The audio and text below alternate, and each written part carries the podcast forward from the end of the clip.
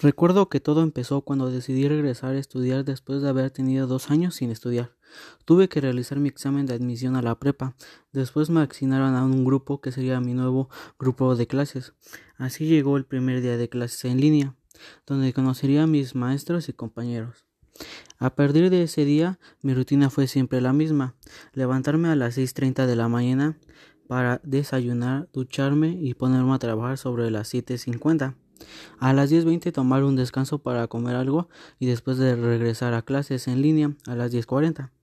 A las 2 se acababan las clases y descansaba hasta las hasta la hora de comer. Después me ponía a hacer trabajo sobre lo que dejaban los maestros en las clases.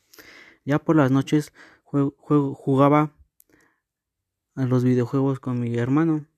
La verdad es que esta nueva rutina es mejor que la que tenía antes. Lo único que he hecho de menos estar, es estar menos tiempo con mis amigos y salir a dar las vueltas. Los buenos cambios no ha, no ha habido en mi rutina son varios. Por ejemplo, antes de que me levantaba a las 8 y ahora lo hago a las 6 de la mañana, por lo cual aprovecho más horas de para hacer ejercicio o dar las vueltas, así tener una mejor condición en mi salud. Por otro lado, no, por lo de la pandemia y las clases en línea, creo que es muy complicado para nosotros los alumnos eh, tener una mejor condición de eficacia en los en los trabajos.